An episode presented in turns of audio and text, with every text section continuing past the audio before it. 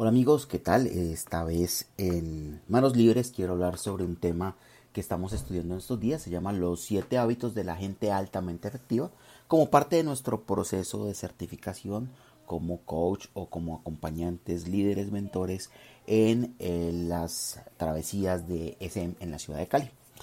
Pues nada, eh, un pequeño resumen de, los siete hábitos de las, de las personas altamente efectivas de Stephen Covey, en donde vamos a ver siete hábitos que se dividen básicamente en dos eh, áreas, algo que se llaman las victorias privadas y otras victorias públicas. En el tema de victorias privadas hay tres hábitos, en públicas hay otros tres y hay uno que diríamos que es transversal a todos, que es el último de todos y que en mi opinión debería ser el segundo tal vez, em, para empezarlo a practicar desde un comienzo, eh, que los vamos a ver en un momento. Entonces, arranquemos pues con los siete hábitos de las personas altamente efectivas.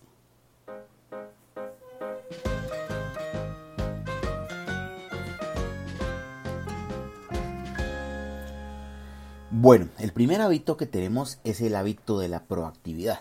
El ser proactivo básicamente nos da la libertad para poder escoger nuestra respuesta a los estímulos del entorno, del medio ambiente en el cual nos estamos desenvolviendo y nos da las facultades para poder responder de acuerdo a nuestros principios y valores. Eh, esencialmente, pues es lo que nos hace humanos y nos permite afirmar que somos los arquitectos de nuestro propio destino.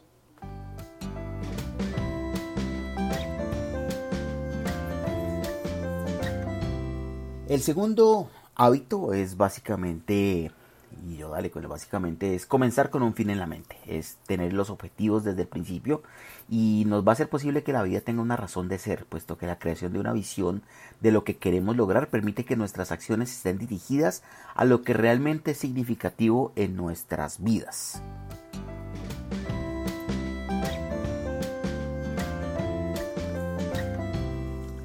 Poner primero lo primero es el tercero de los hábitos y con este terminamos las victorias privadas en la cual eh, hablamos sobre el, permitirnos liberarnos de la tiranía de lo que es urgente y dedicarle tiempo a las actividades que realmente dan sentido a nuestra vida, lo que son importantes, la disciplina de llevar a cabo lo importante que es lo que nos va a permitir convertirnos en realidad eh, como seres humanos y convertir en realidad esa visión que hemos forjado en el hábito número 2.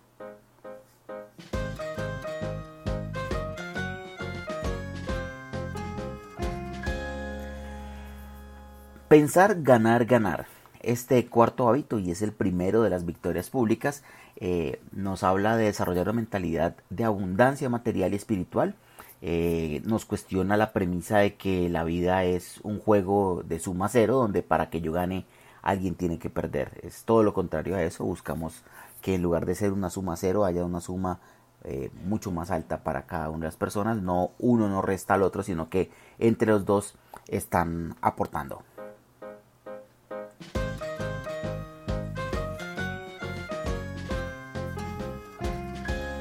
Buscar entender primero y ser entendido después es la esencia del respeto a los demás, es el quinto hábito. La necesidad que tenemos de ser entendidos es uno de los sentimientos más intensos que tenemos los seres humanos. Este hábito es la clave de las relaciones humanas efectivas y nos va a posibilitar llegar a acuerdos de tipo ganar-ganar como era lo que se esperaba en el hábito anterior.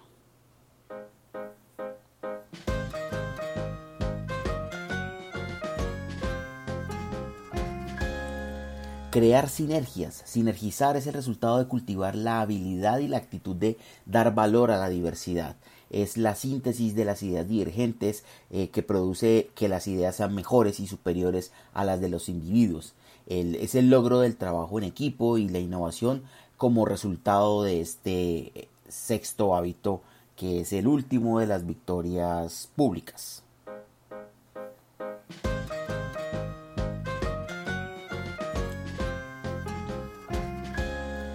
Y para cerrar tenemos el de afilar la sierra o afilar el hacha, eh, que es el que yo digo que debería ser como el segundo y no el séptimo, pues es transversal a todos los demás y es el que permite usar la capacidad que tenemos para renovarnos física, mental y espiritualmente. Es el que nos va a permitir establecer un equilibrio entre todas las dimensiones de nuestro ser con el objeto de ser efectivos en los diferentes papeles o roles que estemos desempeñando en nuestras vidas. Es el que nos permite que estemos como renovándonos día a día y el que hace que podamos tener las herramientas para poder ir cumpliendo cada uno de los otros seis hábitos de los que hemos hablado. Bien.